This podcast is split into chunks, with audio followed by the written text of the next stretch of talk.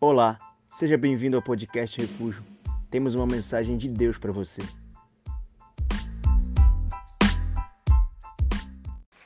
Bom, eu quero hoje dar sequência ao que nós começamos domingo passado, falando sobre o tema controladamente. Quantos que estão aqui hoje, você não estava domingo passado, me dá um sinal, só para eu saber. Bastante gente não estava aqui.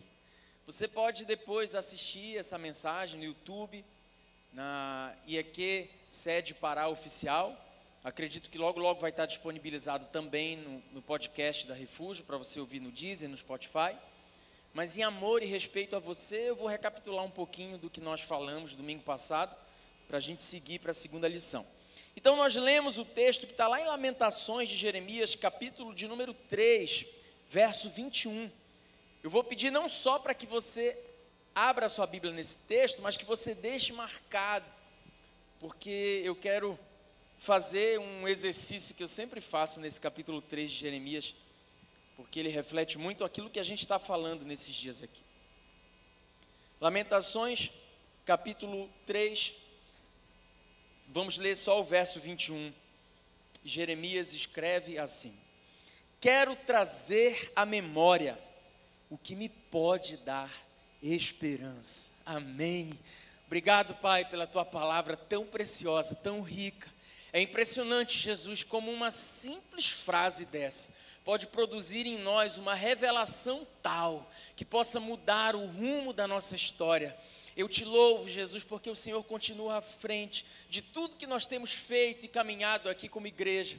Então, uma vez mais, Senhor, que o teu Espírito nos dê revelação da tua palavra. Nós não podemos caminhar simplesmente no nosso entendimento, Pai. Nós precisamos do entendimento que vem dos céus. Então, abre o nosso entendimento essa noite. Abre, Senhor, os nossos ouvidos, abre os nossos olhos espirituais. Nós escancaramos o coração para essa semente que é a tua palavra, que ela possa germinar, Senhor, e produzir frutos eternos sobre as nossas vidas. Nos dá revelação mais uma vez. Esse é o nosso desejo e a nossa necessidade, em nome de Jesus. Você pode dizer amém? Dê mais um aplauso lindo a Jesus e tome seu assento.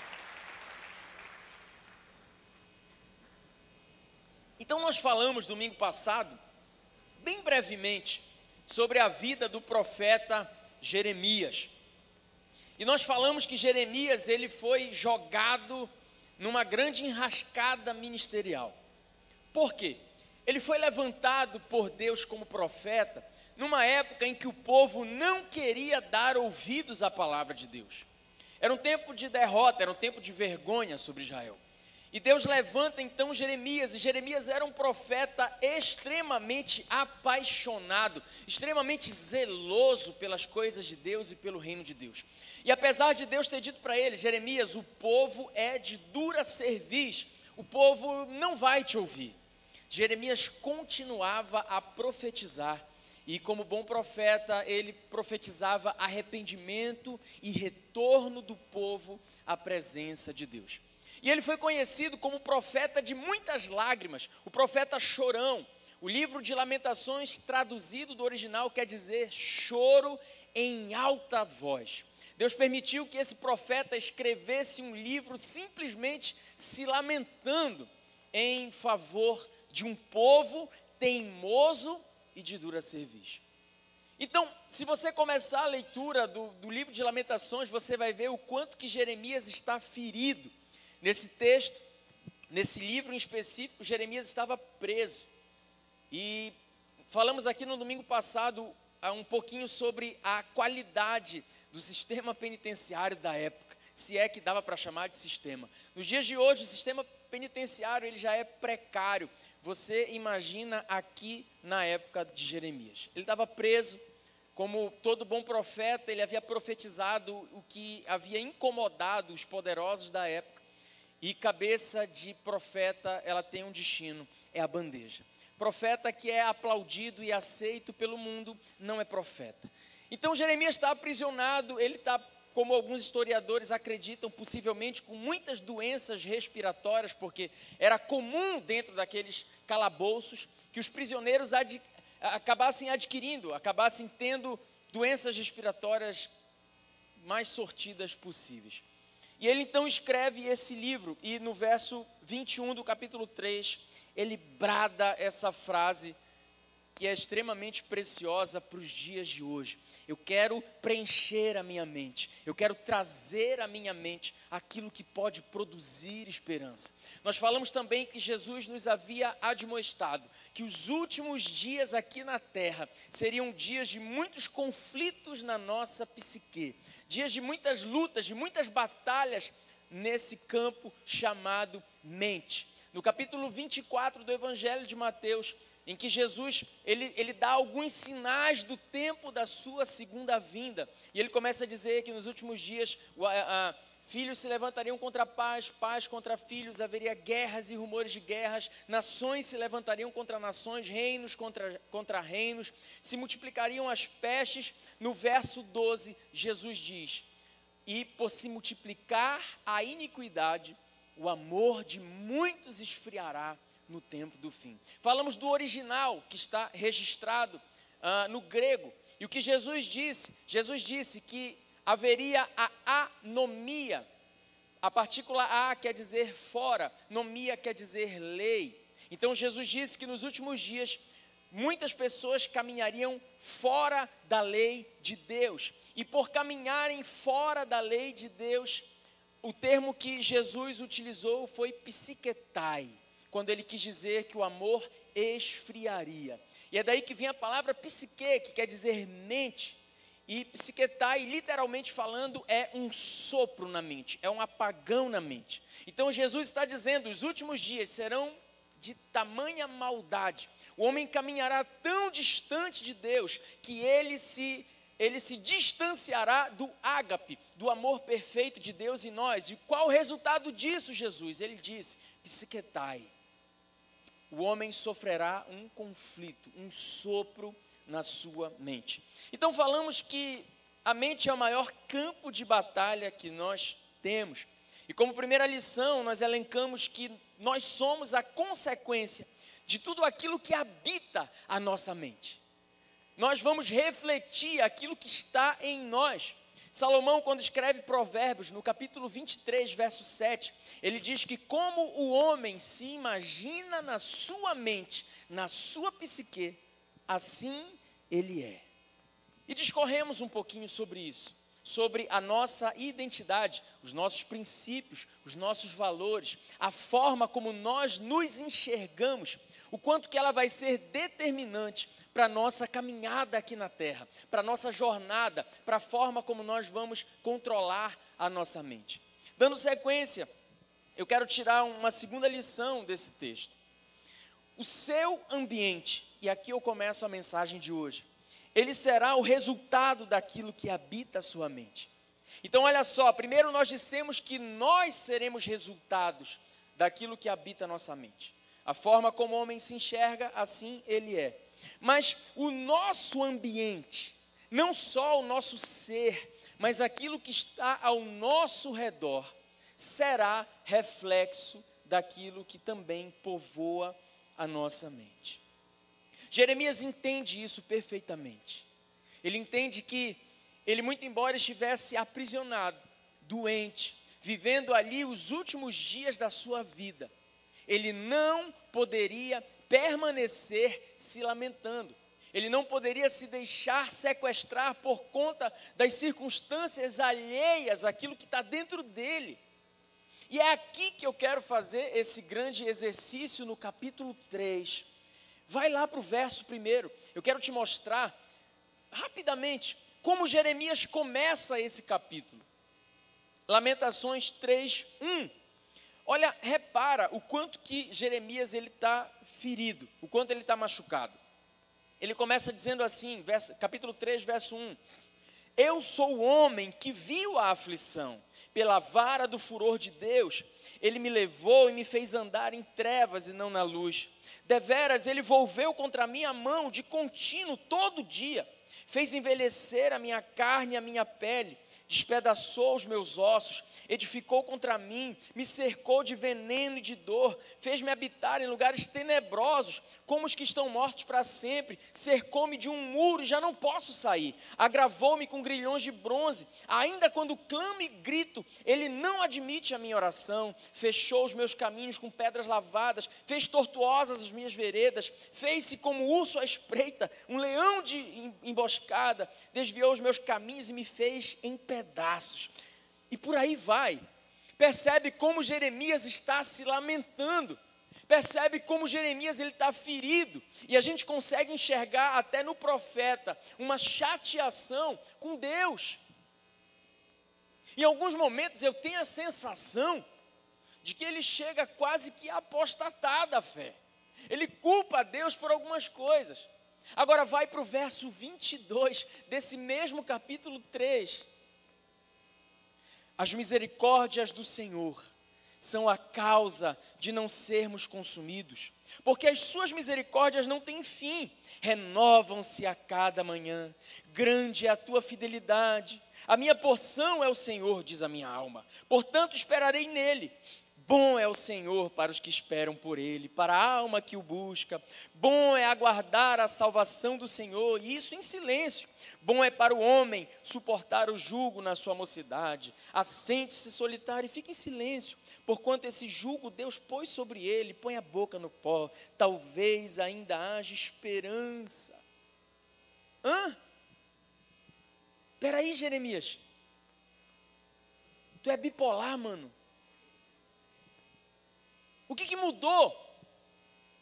Aquele mesmo Jeremias está dizendo assim: ai, Deus me destruiu, se levantou contra mim, até os meus ossos doem, ai, vida, oh tédio, oh azar, oh clube do remo. É muita desgraça. E do nada ele começa a dizer assim: o Senhor é bom. A misericórdia do Senhor é a causa de não sermos destruídos, porque as misericórdias do Senhor, ah, elas se renovam a cada manhã. Peraí, Jerema, que onda é essa? Que liga torta é essa, brother? O que mudou? Deus mudou, Jeremias? Não. As circunstâncias mudaram. Você foi solto, Jeremias? Não. Você foi curado do seu pulmão, Jeremias? Não. Então o que mudou? O que mudou foi que Jeremias viveu o verso 21. O verso 21, ele é um divisor de águas na vida do profeta. O profeta que estava em dor, em luto, em tristeza. Agora ele começa a exaltar e se alegrar na presença de Deus. O que aconteceu? Ele trouxe à memória aquilo o que pode produzir esperança aquilo que nos habita, aquilo que está na nossa psique, aquilo que está na nossa mente, vai ter o poder de influenciar a nossa forma de enxergar aquilo que está ao nosso derredor, gente. É por isso que a nossa mente é um campo de batalha tão fértil para o diabo. É por isso que ele tenta tanto bater na nossa mente, porque ele sabe que a nossa vida vai ser o resultado das lentes que a gente usa para enxergar. Porque ele sabe que todo ponto de vista é a vista de um ponto. Tudo é a forma como você enxerga. Nessa reflexão, Jeremias decide o que vai ocupar a sua mente e isso faz toda a diferença nele. Ele muda a sua forma de enxergar. Ele muda a sua forma de entender a vida ele muda a sua forma de celebrar a vida. Eu vou te contar uma história que eu já contei algumas vezes aqui, mas ela é sempre muito preciosa. Era uma história que meu pai contava e ela é verdadeira. E ele conta que um dia um tio dele chegou na casa e, e quando ele entrou na sala, ele disse que a sala estava fedendo a cocô. Já conhece essa história? Já contei cem vezes, vou contar pela centésima primeira vez, porque sempre tem gente nova. E ele entrou no quarto e o quarto cheirava cocô. E ele foi na cozinha, a cozinha cheirava cocô. E ele começou a ficar indignado, porque a casa dele estava podre de cocô. Até que ele resolveu abrir a geladeira, a geladeira cheirava cocô. Ele encheu um copo d'água, ele bebeu a água. Quando ele deu o primeiro gole, ele falou: Essa água está com cocô. E ele foi falar com a esposa dele. Ele falou: Olha, eu não sei o que tu fizeste nessa casa, o que fizeram nessa casa, mas essa casa inteira cheira a cocô. E quando a esposa dele olhou bem perto, assim, no bigode dele, ela falou: Zé, tem merda no teu bigode. Não me pergunte como aquele cocô foi parar no bigode do tio do meu pai. Mas ele tinha uma porção de cocô no bigode. Qual o resultado disso? O cocô no bigode dele fazia com que ele sentisse cheiro de cocô em absolutamente todo lugar que ele estivesse. Então, muitas vezes, a forma na qual nós nos encontramos é por causa da forma como nós nos enxergamos, da forma como nós enxergamos o outro, da forma como nós enxergamos a, de, a Deus e a nossa vida. Por que, que você está assim? Ai, pastor, eu estou assim porque o meu pai disse que eu sou um fracassado. Não, você não está assim porque ele disse que você é um fracassado. Ele está assim porque a palavra que ele disse ocupou a sua mente. Você está assim não pelo que te fizeram, mas pela repercussão do que te fizeram. E você não tem poder para impedir que as pessoas te façam mal. O que você tem é poder para impedir que o mal que te fizeram, ele se perpetue dentro de você ele mude a tua essência. Jean Paul Sartre disse isso. Importante não é o que fazem com a gente, é o que nós fazemos com o que fazem com a gente. É de que forma o que fizeram com a gente vai ocupar a nossa mente, se isso vai mudar ou não a nossa essência. Jeremias era humano, e eu vejo nesse texto a sua humanidade, as suas crises e talvez isso seja o que eu acho mais lindo na Bíblia Sagrada. Estudando sobre os homens, os homens de Deus, os profetas e mesmo os apóstolos. O mais lindo neles é a sua humanidade. Já falei isso trocentas vezes. Enquanto uns amam Pedro, outros são apaixonados por João. Cara, eu não consigo me ver em João. Eu me vejo muito mais em Tomé. Pela sua humanidade, pelas suas crises, pelas suas fraquezas. Jeremias está aqui, cheio de crise, mas ele decide fazer uma gestão dos seus pensamentos. Se você mudar o seu modo de pensar, se você começar a valorizar aquilo que de fato tem valor e a desprezar aquilo que não deveria preencher a tua mente, você pode ter certeza, a vida começa a mudar para você. Tudo começa a mudar no teu entorno e você fica como Jeremias, talvez na mesma situação, talvez com os mesmos problemas, mas com um cântico de louvor nos teus lábios, para dizer: Bom é o Deus de Israel. Independente do que aconteça, isso não muda quem Deus é na minha vida. Então Jeremias ele muda a sua forma de pensar e a sua vida acaba mudando. Eu aprendo uma terceira lição nesse texto, sempre haverá mais de uma voz dentro da sua mente. Sempre haverá mais de uma voz dentro da sua mente. Portanto, ouça a voz correta. Sempre haverá. Sempre vai acontecer aquilo que a gente via no desenho do pica-pau, lembra? Que ficava um diabinho aqui falando para ele: vai, faz, come, rouba, faz isso. Aí aparecia um anjinho dizendo: não faz, não rouba, não come. Essa batalha espiritual que o pica-pau vivia, cara, ela é muito real dentro de nós. Ela é muito real dentro da nossa mente.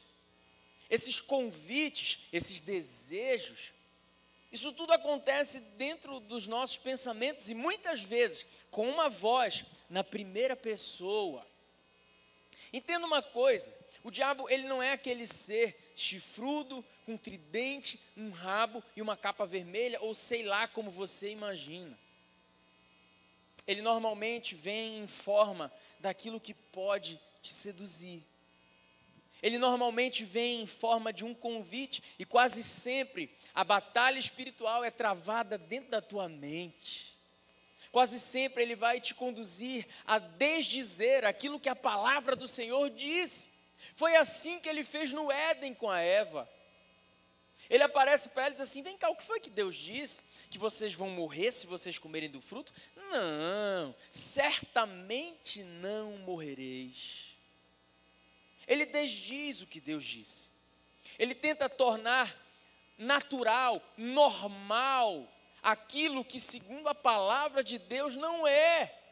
E o diabo está hoje nas mídias, o diabo está hoje nos noticiários, o diabo está hoje nas universidades, tentando embutir em nós um pensamento intelectual, filosófico, antropológico, mas que desdiz a palavra de Deus. A batalha é no campo das ideias, muitas vezes hoje, onde o marxismo cultural cada vez mais tem abocanhado a mente. E tantos e tantos jovens têm se perdido nas universidades por doutrinas que são contrárias à palavra de Deus. No campo da mente, no campo das ideias, a gente vai assistindo e tudo aquilo que desdiz a palavra parece que vai tomando uma conotação natural. E quando você menos percebe, você é a favor do aborto. Quando você menos percebe, você é a favor de legalização de drogas.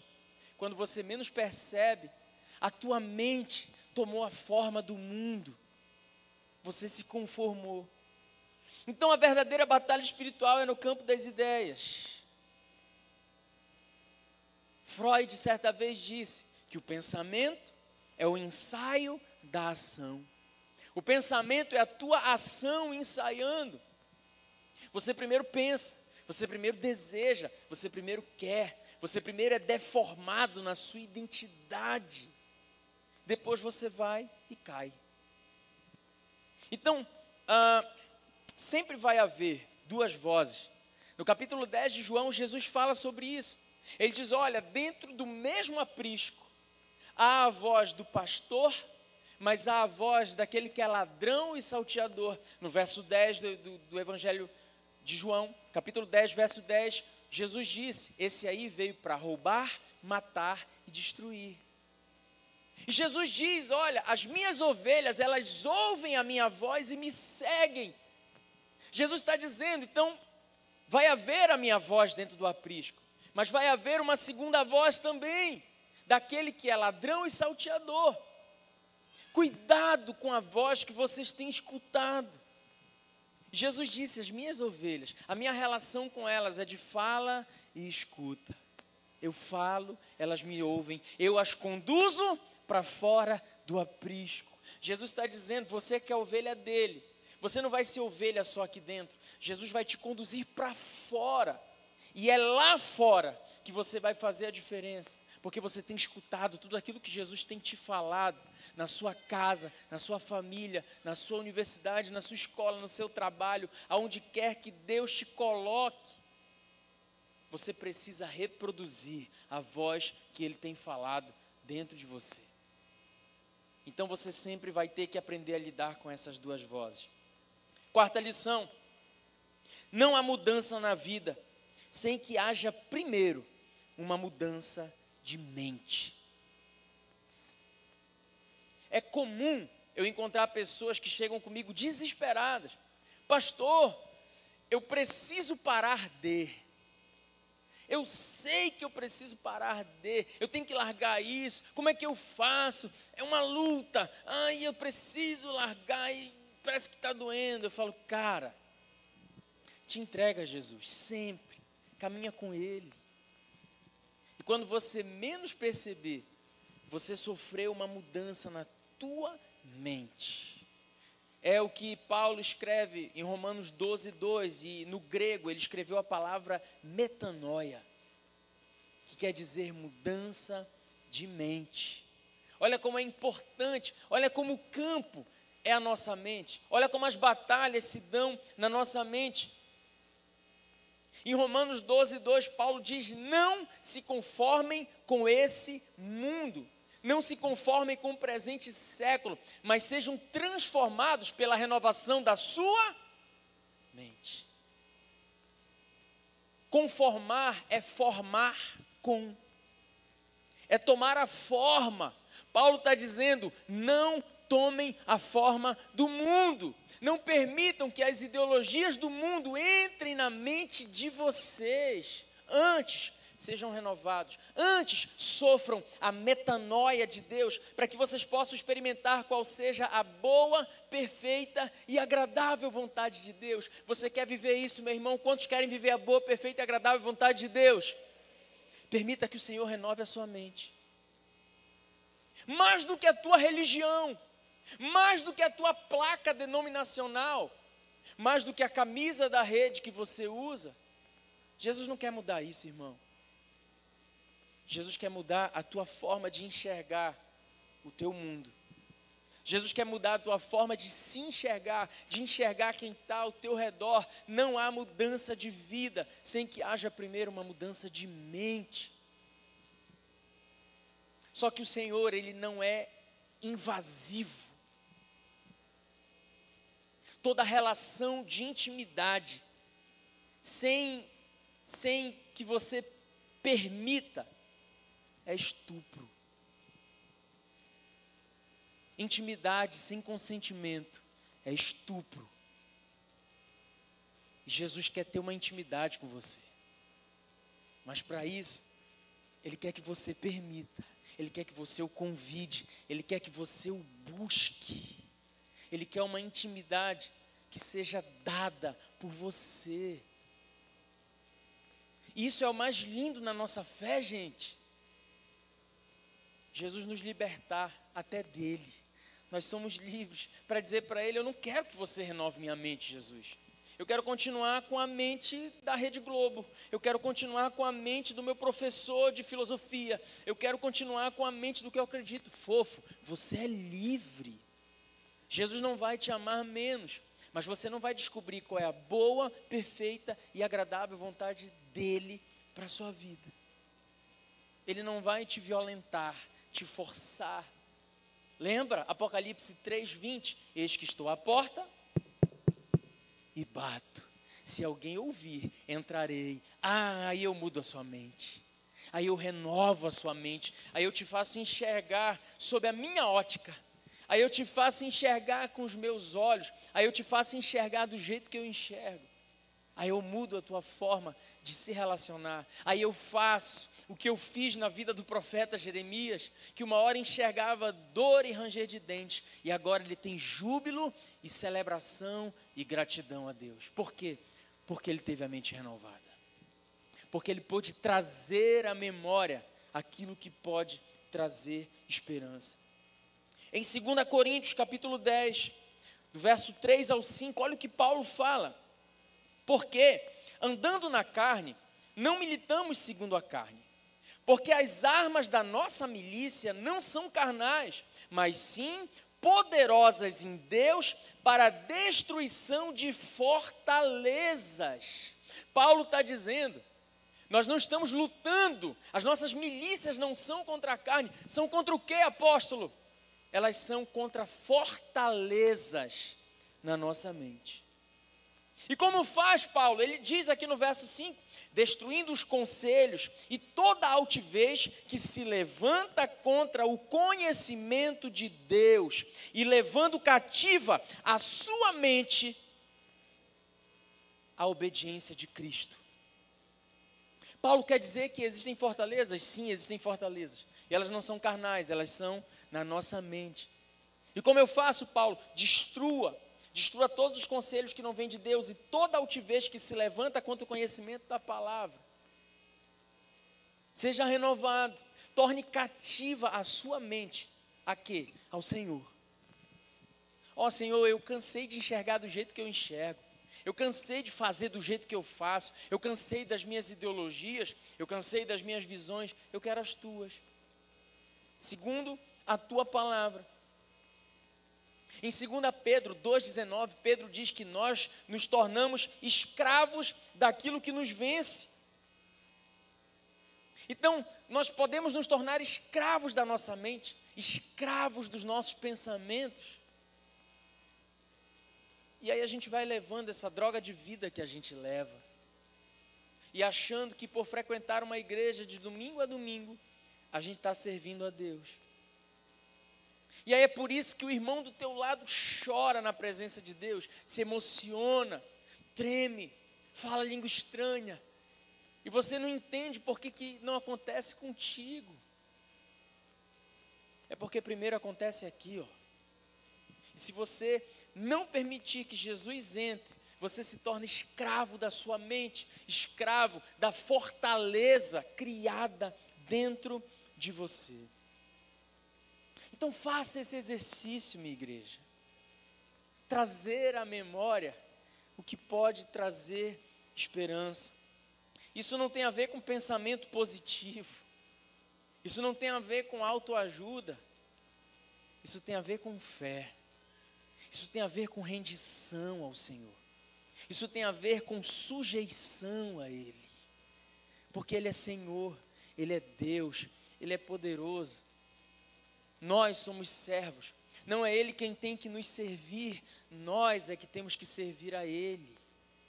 Até isso, a gente precisa mudar na nossa mente, porque muitos de nós frequentam ou frequentaram a igreja achando que Deus é que tem que servir. Ele é que tem que te abençoar. Por que ele tem que te abençoar? Ah, porque eu fiz nove domingos de campanha. Ele tem que me dar a chave da minha casa. Não, não tem. Ele tem que abrir a porta de emprego. Por quê? Porque eu dei o dízimo. Não, ele não tem. Lamento te dizer. Ele não é teu servo, ele é Senhor. Olha como a mentalidade da igreja pós-moderna, ela está doente. É por isso que as igrejas estão cheias de pessoas vazias, porque querem colocar Jesus contra a parede, apontar o dedo na cara dele, dizer que ele tem que abençoar. Não, não tem. A gente precisa de mais crentes como Sadraque, Mesaque e Abidinego, que dizem assim: ó, rei, nós sabemos que Deus tem poder para nos salvar da fornalha quente, mas ainda que Ele não nos salve, nós não vamos adorar a tua imagem, Ele continua sendo o nosso Deus. Servos que têm a mente renovada. Então tenha conceitos bem estabelecidos na sua mente para que você não tome a forma desse mundo. Não tome a forma, gente. Pastor, mas todos merecem respeito. Ei, não confunda respeito com concordância. Respeito você deve a todos, indistintamente. Isso não quer dizer que você tenha que concordar. Você ainda é livre. A Constituição ainda te assegura direito de crença e direito de culto. Pastor, mas então isso é, é preconceito? Não, é conceito estabelecido. Não concordo e acabou. Por quê? Porque a palavra diz que não. Eu não tomo a forma do mundo, eu tomo a forma de Cristo. E se o meu Cristo disse que é pecado, então é pecado, não importa o que você pense, é pecado. E eu não me conformo. E essa é a nossa forma, segundo Cristo, de enxergar o que está ao nosso redor. Me chame de fóbico, o que você quiser. Não, eu não sou, eu sou cristocêntrico. Seja você também. É preconceito, não, é conceito estabelecido na palavra. Se a minha palavra diz que não, então é não. Se a minha palavra diz que é pecado, é pecado e acabou. Isso precisa mudar o meu modo de ir. Quando nós entregamos a vida para Cristo, isso não muda só o nosso destino, isso muda também a nossa forma de caminhar até o destino, com uma mente renovada em Cristo. Decida o que tem e o que não tem que ficar na sua mente. É você que decide. É você que vai lutar contra aquilo que você chama de trauma. Ué, isso é interessante. Por que, que só as coisas ruins elas têm o condão de gerar traumas em nós? Por que, que as coisas boas não podem produzir também e se perpetuar na nossa mente? Por quê? Por que, que um trauma tem muito mais poder sobre nós do que tantas experiências positivas que a gente viveu no passado, gente. Por quê? Porque a dor quase sempre é o centro na nossa mente. Você tem 32 dentes na boca. Quando um dente dói, você esquece os, oito, os outros 31 que estão bons. É só aquela praga doendo que vira o centro da tua vida. É ou não é?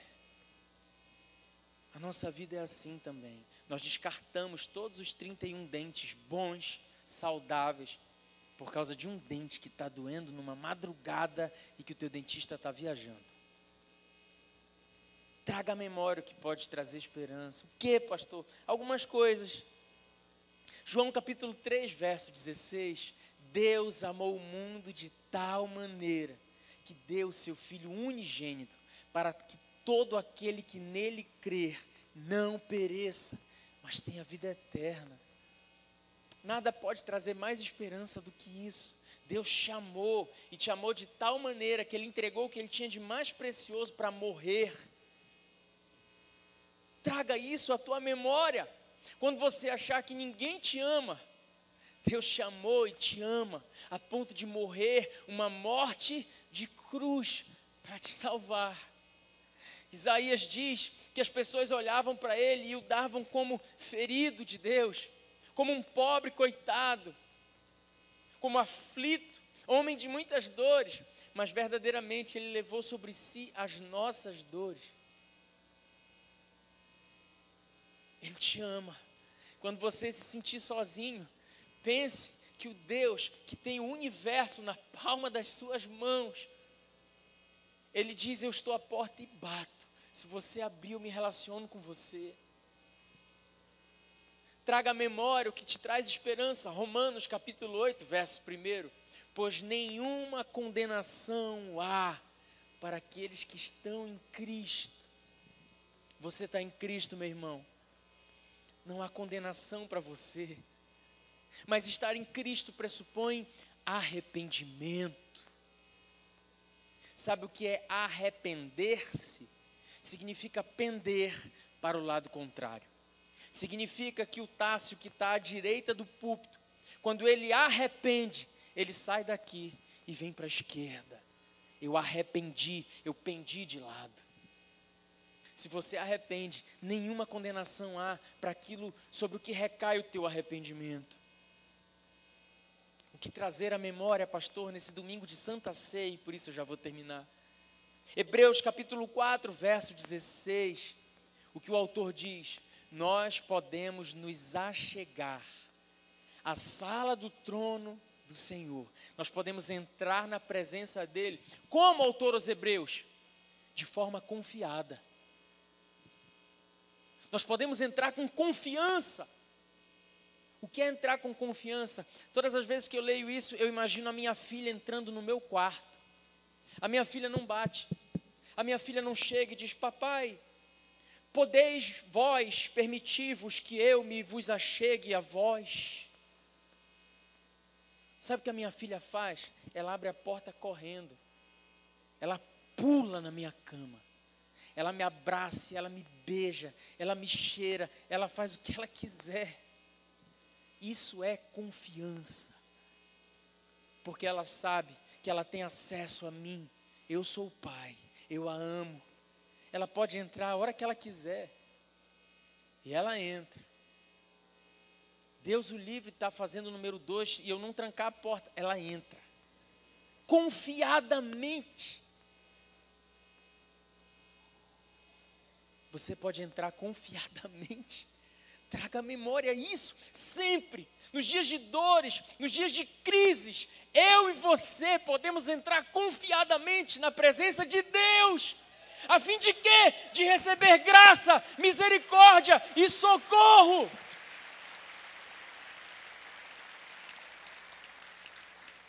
Fique de pé no seu lugar. Entre confiadamente na presença dEle.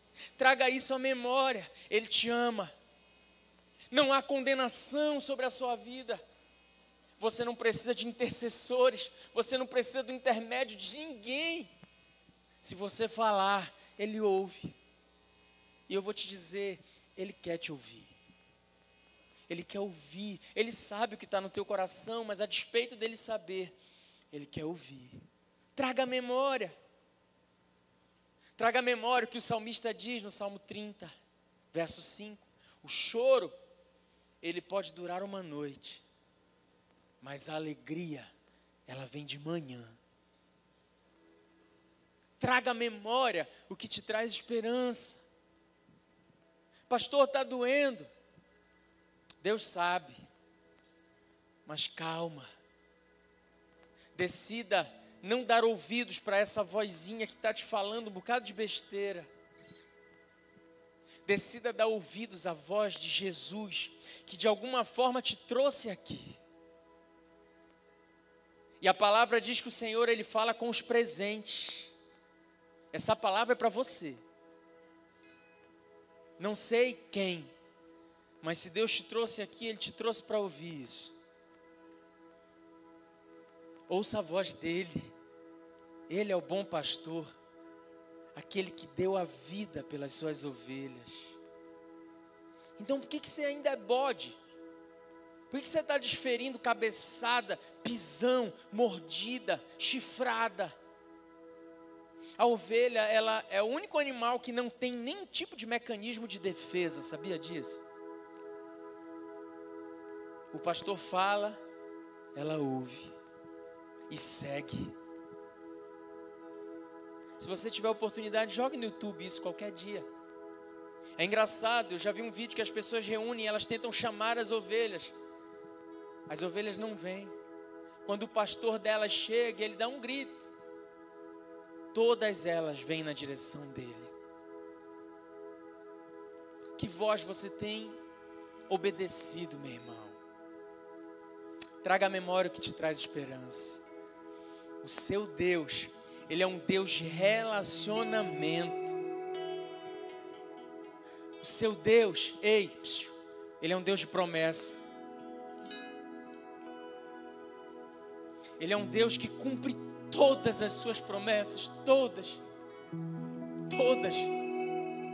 Só que algumas elas passam pelo teste do tempo.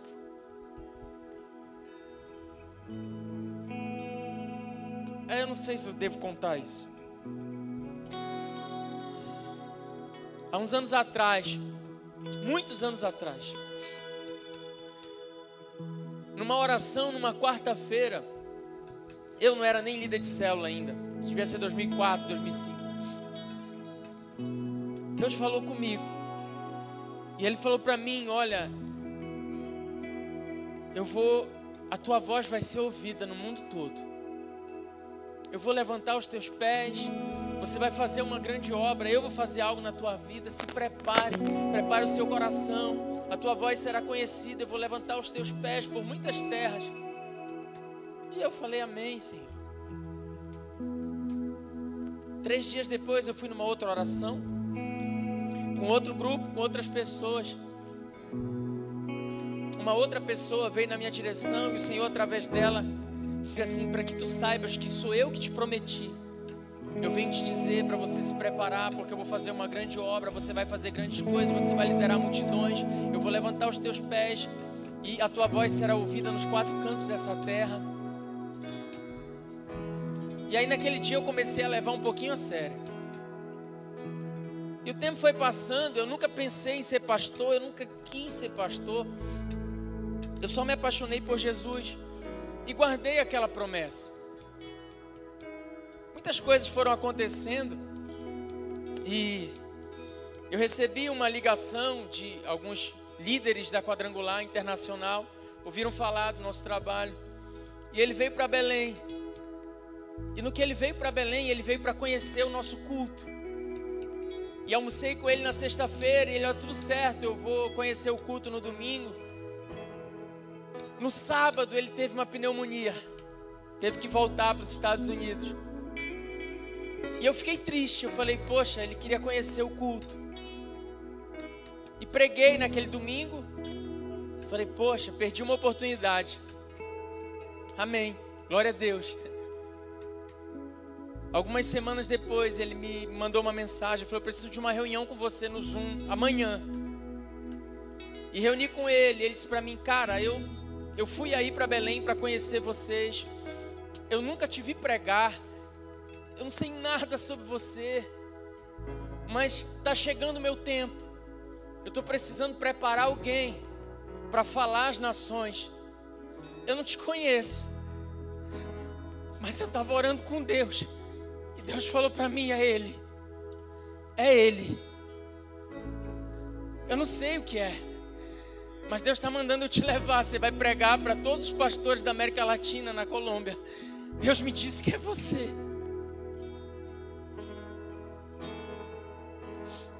Ele é Deus de promessa, irmão. Ele é Deus de aliança. Ele é Deus que não falha. Você tem promessa sobre a sua vida? Traga a memória, porque isso vai produzir esperança. Ele não falha, ele não erra, ele é fiel.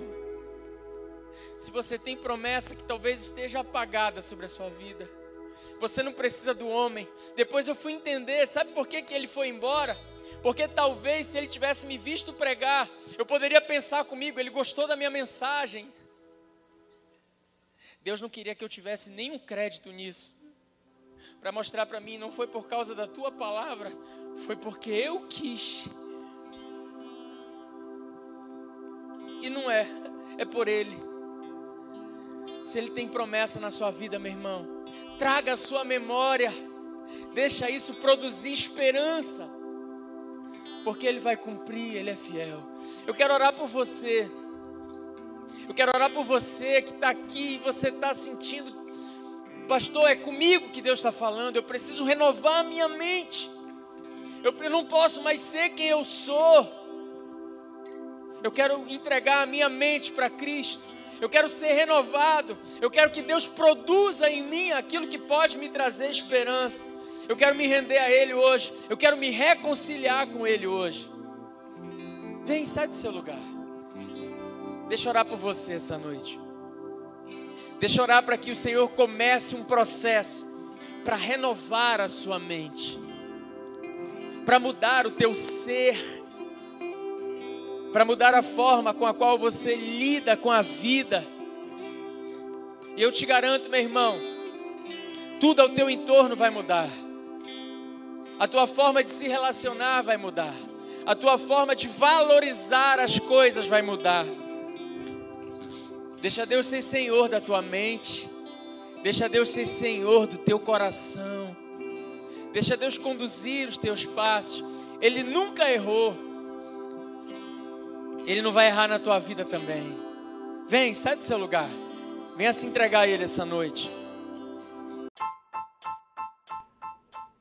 Esse foi o podcast Refúgio. Esperamos que tenha te abençoado. Para mais informações sobre nosso ministério, acesse nossas redes sociais.